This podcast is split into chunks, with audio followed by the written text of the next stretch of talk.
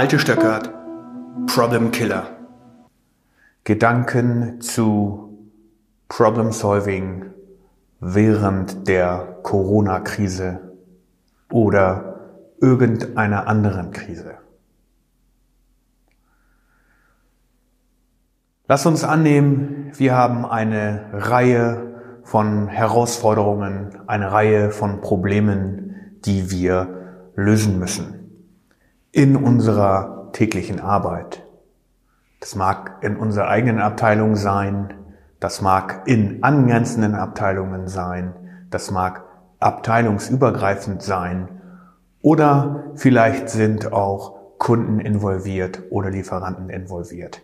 Ganz normale tägliche Arbeit, ganz normale Herausforderungen, ganz normales Problem Solving. Und plötzlich kommt da eine Krise, etwas von außen auf uns dazu. 9-11, SARS, Corona und plötzlich ändern sich die äußeren Parameter und wir fallen in eine Stasis. Ja, tatsächlich. Wir benutzen die Krise als Ausrede. Als Ausrede, das, was wir tagtäglich zu tun haben, nicht mehr zu tun. Wir fühlen uns wie gelähmt und machen die Routinen nicht mehr, die wir für selbstverständlich gehalten haben. Nein, im Gegenteil, wir informieren uns durch Presse oder durch Social Media, nehmen negative Nachrichten auf und verstärken dadurch noch unseren inneren negativen Einfluss, unseren innere negative Haltung gegenüber den Alltagsproblemen, die wir sowieso schon haben und die uns negativ belastet. Wir benutzen die Krise als Ausrede. Ja, sicherlich ist es so, dass die Corona-Krise, das Lockdown, alle möglichen Geschäftsaktivitäten überlagert und dass sie dementsprechend auch unser tägliches Tun, unsere täglichen Problemlösungsbemühungen überstrahlt. Aber wenn die Krise vorbei ist, dann sind die Probleme des Alltags wieder vorhanden.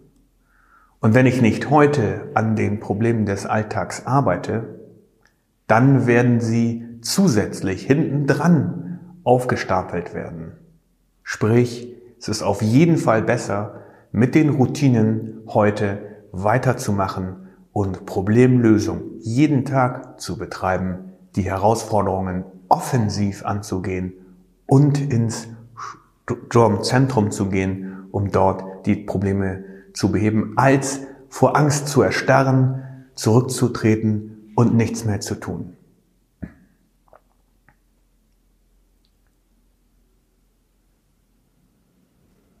Warum holen wir uns in der Krise eigentlich keine externe Hilfe?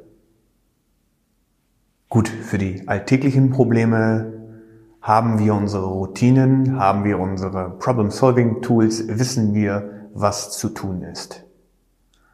Aber wenn wir in einer außergewöhnlichen Situation sind, im persönlichen Umfeld, sagen wir in einem Trauerfall, dann holen wir uns bei Bedarf seelsorgerische Zuversicht aus Gesprächen mit Religionsvertretern, aus Gesprächen vielleicht mit Psychologen oder mit Personal Coaches, die einem beistehen können und im Fall der Trauer auch Trost spenden können. Wenn wir in einer Extremsituation sind und krank oder verletzt sind, dann gehen wir zum Arzt, konsultieren den Arzt und fragen ihn, was können wir machen, was können wir kurzfristig machen, also gegen den Schmerz, was können wir langfristig machen, zum Beispiel der Knochen muss ausheilen oder ich habe eine andere äh, infektiöse Krankheit. Ich muss also mich schonen und zu Hause bleiben. Aber in jedem Fall gehe ich raus und konsultiere jemanden in beiden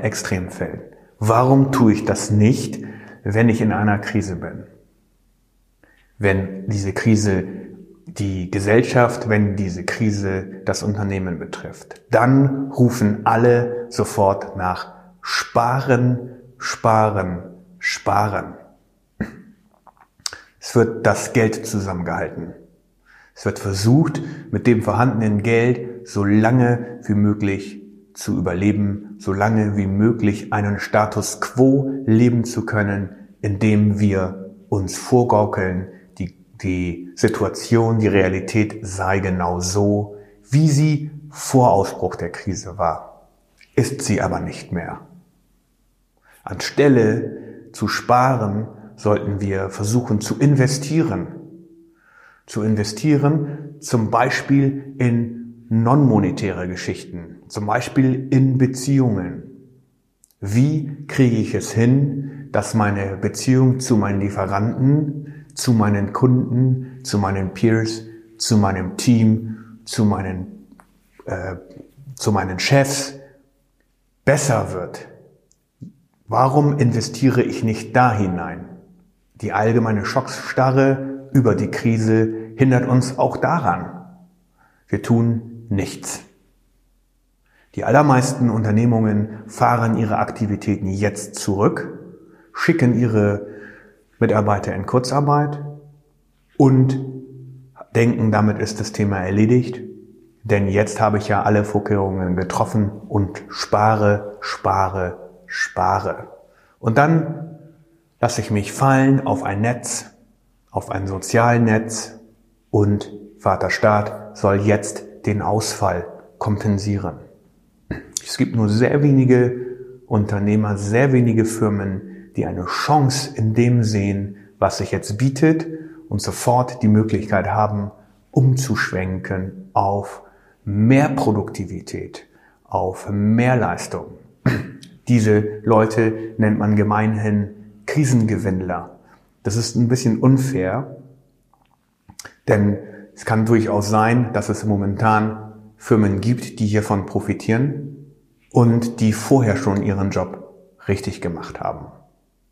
Wir holen uns deswegen keine Hilfe, weil wir denken, wir dürften das nicht. Dort gibt es einen moralischen Imperativ, der uns verbietet, Geld auszugeben. Warum ist das so? Im Krankheitsfall gehe ich auch zum Arzt und letztendlich kostet es Geld. Das weiß jeder. Die Krankenkasse bezahlt das. In die Krankenkasse habe ich vorausbezahlt, also kann ich eine Leistung erwarten. Erwartungshaltung, Leistung, die ich dafür bekomme. Letzten Endes macht es viel mehr Sinn, mir Hilfe von außen zu holen, denn es kann sehr gut sein, dass es Experten gibt, die in einer ähnlichen Lebenssituation gesteckt haben und die für sich ganz spezielle Wege gefunden haben. Dann gilt das Credo, das meistens herausgegeben wird, wir haben das absolute Investitionsstopp. Jetzt keine Hires. Wir wollen niemanden einstellen. Das bedeutet auch, wir dürfen keine externe Hilfe zu Rate ziehen. Diejenigen, die so verfahren, fahren ganz genauso ab und kommen hinten aus der Krise genauso raus, wie sie in die Krise hineingegangen sind. Letztlich haben sie aus der Krise nicht viel gelernt, außer dass sie ihre Mitarbeiter, dass sie ihre Teams motivieren können, bei der Stange zu bleiben und von ihnen einen Treueschwur abzuverlangen. Wäre es denn nicht besser zu investieren in dieser Zeit, genau in dieser Zeit zu schauen, was genau kann ich denn lernen jetzt mit der Zeit, die uns zur Verfügung steht, wo wir nicht operativ hinterherhecheln müssen, wo wir nicht jede Minute Produktivität zählen, wo wir nicht jede Minute darauf warten, dass ein neues Teil aus dem Band fällt, was wir sofort abverkaufen wollen? Wäre es nicht sinnvoller, die Zeit jetzt zu nutzen und ganz gezielt zu gucken, wo können wir uns verbessern? organisatorisch? Wie ist mein Team aufgestellt? Wie kommunizieren wir untereinander? Wie machen wir eigentlich Problem Solving? Ja, ganz genau. Wie machen wir heute Problem Solving und könnten wir das nicht anders machen? Wie viele Meetings sind in den letzten zwei Wochen während des Lockdowns abgehalten worden über äh, Internet? Plötzlich ist das alles möglich. Plötzlich brauchen wir keine persönlichen Meetings mehr. Plötzlich ist es möglich, mit den Stakeholdern auch online zu telefonieren. Die Probleme sind die gleichen. Wir diskutieren sie in kürzerer Zeit. Jeder ist fokussierter. Woran liegt das? Hier zu forschen und nachzugucken, wo können wir uns dort noch verbessern, das wäre jetzt an der Zeit. Das ist das Richtige, was wir jetzt tun können. Aber durch die negative Spirale, in die wir uns reinziehen lassen, durch die negativen Meldungen, es sind vornehmlich negative Meldungen, die wir lesen. Wir reden über Infizierte, wir lesen über Tote. Die Zahl der Genesenen wird in den allerwenigsten Medien erwähnt, weil es scheint nicht notwendig. Klar, das ist doch keine Panik, damit lässt sich kein Geld verdienen. Geld verdienen lässt sich nur mit Panik. Jetzt sehen wir, wie andere Unternehmen agieren. Wir sehen, wie die großen Konzerne in Deutschland agieren. Wir sehen, dass auch sie ihre Mitarbeiter in Kurzarbeit schicken. Und ja, ist natürlich verständlich, dass sich an der Kostenseite etwas tun muss. Aber ich muss gleichzeitig dafür sorgen, dass ich das richtige Invest tue. Das richtige Invest in Problem Solving. Das richtige Invest da rein, dass wenn ich noch einmal auf solch eine Krise zugehe, ich Mittel habe in meiner Schublade, die ich rausziehen kann, die ich einsetzen kann und die sofort wirksam sind. Unternehmen, die das jetzt tun, werden nach meiner Ansicht, nach unserer Ansicht nicht nur schneller aus der Krise herauskommen, sondern die Mitarbeiter in diesen Unternehmen werden sich gar nicht in einer Krise befindlich fühlen, denn sie können jeden Tag etwas dafür tun, dass es der Gemeinschaft gut geht, dass es der Gemeinschaft, der Gesellschaft, dem Unternehmen gut geht. Und letzten Endes geht es doch darum, dass wir uns alle darum bemühen, der Gemeinschaft etwas Gutes zu tun. Und dieses negative Denken, das durch Presse und auch Social Media verbreitet wird. Das führt dazu, dass wir selber in eine Mangelhaltung kommen. Und wir sehen, wie die Umwelt, wie das Umfeld agiert. Wir sehen, wie die großen deutschen Konzerne agieren. Wir sehen, dass sie alle einen Gang runterschalten, manche sogar zwei. Und wir sehen, dass kleine Unternehmungen, Unternehmungen pleite gehen oder mit der Insolvenz kämpfen. Das alles hat verstärkt diese negative mentale Spirale und bringt uns immer weiter runter und bringt uns letzten Endes in eine Mangelhaltung. Und in dieser Mangelhaltung fällt es uns sowieso schwer, unseren internen Status so weit zu erhöhen, dass wir bereit sind, eine außergewöhnliche Entscheidung zu treffen. Und deswegen finden wir uns mit dem Status quo ab. Deswegen akzeptieren wir es, dass es jetzt gerade mal eben so ist. Und schon ist die Krise wieder eine Ausrede. Wir akzeptieren, dass es jetzt gerade mal eben so ist.